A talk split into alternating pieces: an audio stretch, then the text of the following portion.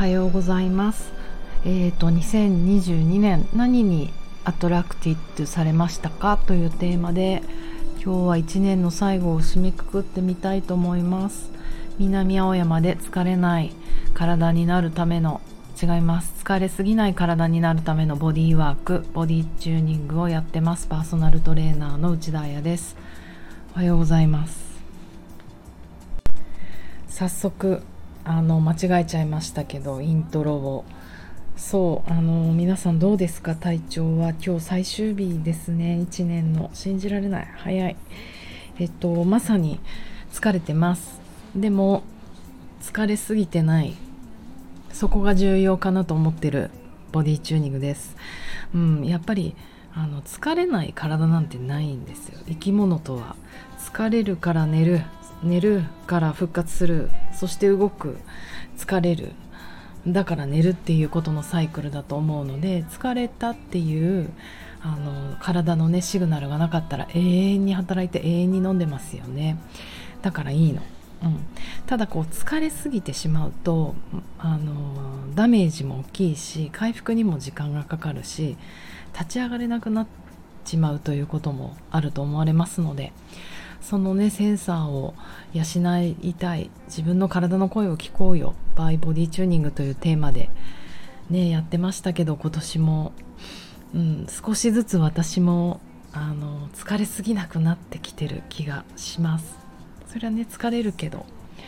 で今日は1年の最後の日ということでねなんか1年の総まとめとか思うと壮大な話になってしまうのでどうしようかなと思ったんですけれども昨日おとといかなダンス納めをしたんですよ。ダンス my best friend のえー、っとりえちゃんという子がいるんですけどりえちゃんに「ねえねえこのこのピアス attracted ピアスって言うんだよね」って言われてあのー、2年えー、っとね今年の夏はハリーあ秋だね。ハリージュエリーさんというあのジュエリーブランドとコラボレーションをして、えーと、ポップアップショップを中目黒でやりました。それも今年やった中で楽しかった大きかったかな。で彼女とは、えーと、踊れるダンシングピアスというテーマで3つぐらいコラボ商品をあの彼女にオーダーして作らせてもらっているんですね。もちろんあの一般の方も一般の方っていうか消費者の方も買えるのでハリージュエリーねハリージュエリーのサイトを見てください。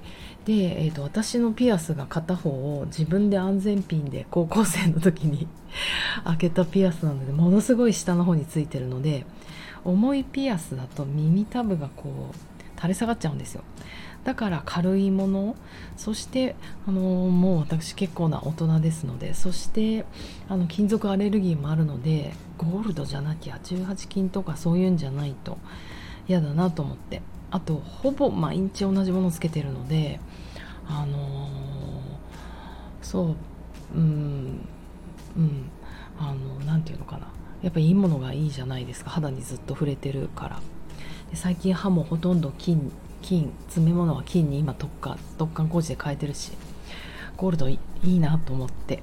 そのピアスを作ったうちの一つにあの片方だけのピアス。か音なんかね男の子ももうみんなピアスもネイルもしてるね。なんか私年末に今更なんですけどレペゼンフォックスにはまってしまって見た？ピッピ400 見てない人は何の話かとあれですけど彼らもう解散しちゃうんですよね。それで10日間のずっとずっとライブをやっていたりしてなんかそれにまんまとハマって400万人フォロワー行くまで見ちゃったよ。そうそうそんな彼らも髪の毛は色とりだし。とりどりだし。でみんなネイルしてるしまあ入れ墨もすごいけど。そうそんなコーナーでピアスとかねもうあの韓流の人たちも当たり前だし。あその中で片耳の垂れ下がるピアスあの揺れるピアス。ん何センチは2センチぐらいあのチェーンがあってその下に小さなプレートがついてるんですけどそのピアスを作ったんですよ。でもともとは何かというとまあインスタグラム日々見るじゃないですか。で、えーと、何気なく見ていた、えーと、フランスのストリートダンサーあのスティーブン・デバって読むのかな？ディーバって読むのかな？ディーバなわけないか。そのその人がこう顔で踊りながらそのピアスをプルーンって揺らすっていう、まあ、TikTok みたいなビデオがあってあら可愛いと思って彼はシルバーで作ってたんですね。でまあ私たち大人で女子なのでゴールド行ってみるかと思って。でそれを、えーと、ハリージュエリーのデザイナーの桃子さんに見せたら可愛いということになりましてそれを元にねちょっとデザイン桃子さんがあの大人っぽくなるようにって変えてくれたりして作ったピアス。それを、えーと、中目黒のポップアップショップの時にもまんまと嬉しい一緒に踊ってくれてるダンサーりえちゃんが買ってくれたんですよ。で彼女も今ねもうずっとずっとしていてピアスを。でそのダンスレスナーとかなんかにふと彼女が自分のピアスを見ながら「これ attracted ピアスって言うんだよね」って言われた時にハッとしてなんか忘れちゃってたんですまず名前を。そっかそっか。 attracted ピアス。 attract って何かにこう惹かれる？アトラクああ何？Be attracted by him とかね。彼に惹かれるとか。そういう意味ですよね。アトラクトする。魅了する？うん。うん、なんか惹かれるピアスとか可愛い名前つけたな私と思いながら見ていて。でそっからふといろんなことを思い出したんですけどそっか。ってそのフランス人ダンサーパリのねダンサーのこととかなんかちょっとあんまりなんとなく覚えてたけど忘れてたんです結局えっ、ー、とねこのピアスを作ったのは去年の夏なんですね。去年のすごい暑い時8月とかに作った気がする。でふとそんなあのただピアスが可愛いと思って作ったものだけれども結局私は今年の11月にあのパリに行ってダンスしたんですけど気づいたら彼のダンスレッスン受けてるんですよね。面白くありませんか？なんかダンスレッスン受けた時とか何で思い出さなかったんだろう？あんまり思い出さなくてもうあのちょっとこう自分の中で特筆すべきことじゃなかったけどすごい今帰ってきて 遅い感動していてうんこのだから自分のねこの行動力とかやりたいことの種っていろんなとこにばらまかれてるなと思うんですね。あの本当に私あのパリに行ったの20年ぶりだったんですよ。でしかもパリにとってはちょっとマイナスイメージしかなくてというのは仕事で行ったパリがあまりにも辛すぎたし20年前のパリって私にとっては全然面白くなかったと思う。多分あれからストリートカルチャーとか移民カルチャーとかがすごく養われたのか。もしくは私がそのそういうあのそっち全然20年前見れてなくて仕事の関係でどちらかというとハイソな世界。ブルジョワの世界。シャネルとかそういうところしかを見れなかったのでうんなんかつまんなかったんですよね。だからブルックリンとかニューヨークとかそっちの方が全然面白いと思ってたんですけどあのこの間行ったらどちらかというとそっちのカルチャー。まあ多分私移民移民ブラックカルチャーが好きとかもあるんですけれども移民の人たちがいっぱいいるところに行くとなんかすごく解放されるんですよね。うん。ね、そんなこともあのあとしかもねそういうストリートダンスの方クラシックバレエとかコンテンポラリーじゃなくてそっちの方も見れたからすごく楽しかったしいやなんもうこれに気づかなかった。私何やってたんだろうってちょっとこう悔しくなったりとか。それぐらい衝撃を与えるものになったんですよね。この attracted ピアスから、うん、始まった自分の興味が。だからすごく面白いなと思って。インスタ何気なく見てるじゃないですか。世界中のいろんな人の配信とかちらっと見て。言葉がね分かっても分からなくてもこのアピアスかわいいなトレーナーかわいいなとかあ部屋にかかってる絵がかわいいなとかそういうこう attracted なものの種っていろいろ植わっててでもそれが現実にもう何て言うのかなそれを見に行きたいとか思ったわけじゃないけどあなんかひょんのことから偶然パリに行くことになってあれ？ダンスレッスン？彼,、うん、彼のダンスレッスンのスタジオを見つけたっていうわけでもないんですよ。なんとなく自分が行きたいダンススタジオをリサーチしてってパッて行ったら「お教えてんじゃんスティーブン」みたいな。ちょっとジーンときました。うん。そのやっぱり SNS の面白さだけど SNS で知ってでその後リアルで知り合うといい意味での何て言うのかな裏切りもあってどちらかっていうとそっちの方が私は好きなんですよ。あのスティーブンさんもねすごかった。あの土日のクラスだったっていうのもあるけど。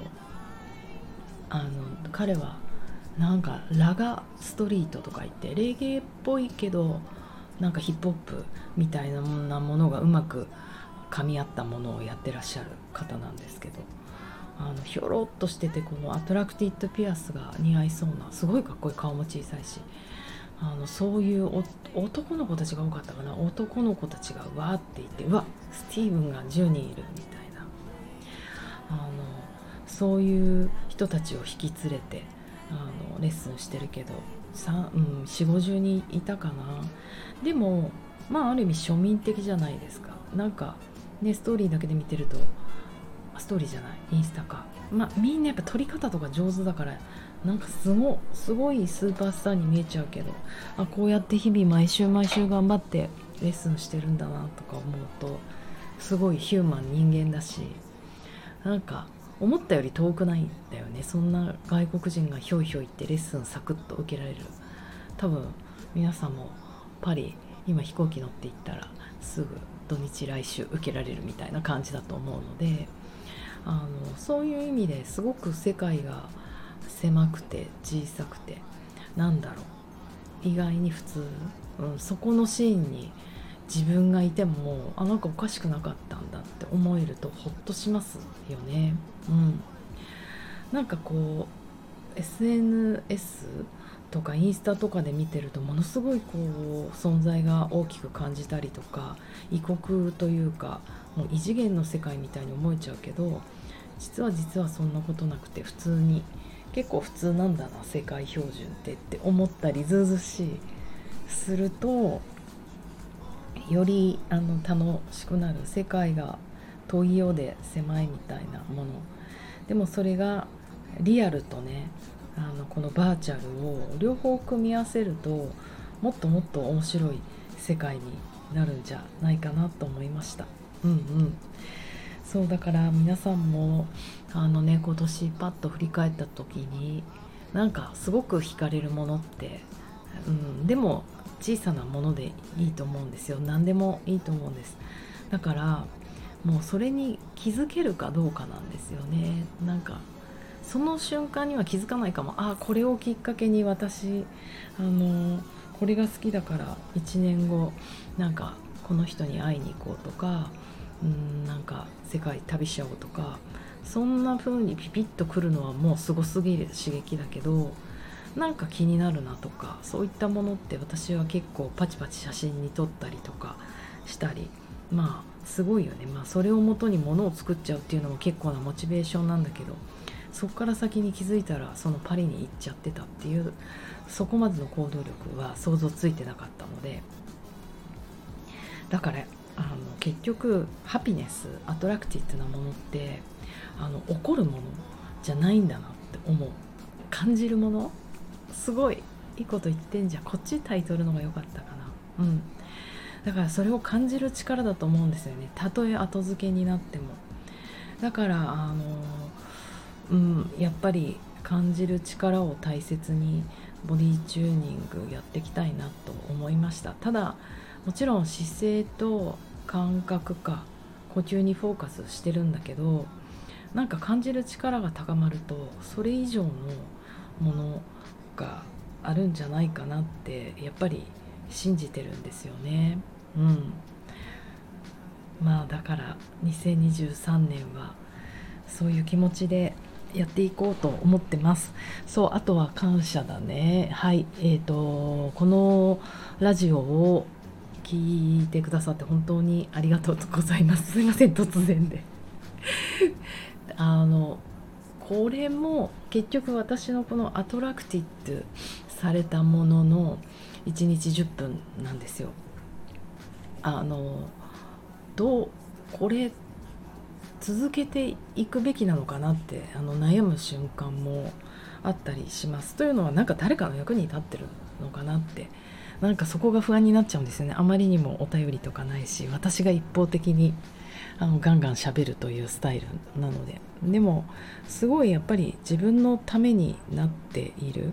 それはあのー、この間ラジオでもお話ししたけど45分だっけフリートークでお願いしますっていう仕事が来た時にもうね確実にラジオをやってたからこのラジオのおかげであの思いつきの台本なしのフリートークができたと思うので毎日毎日その種を自分の中でまとめてるんですよね。すごいいい作業で。だから本当にあのこのラジオを聴いてくださってる皆さんが私を支えてくれてると思ってますのでありがとうございます。もうちょっと続けてみようと思います。ということでなんか皆さんのアトラクティッドされたもの振り返っていい年をお迎えください。また来年もよろしくお願いします。良いお年を。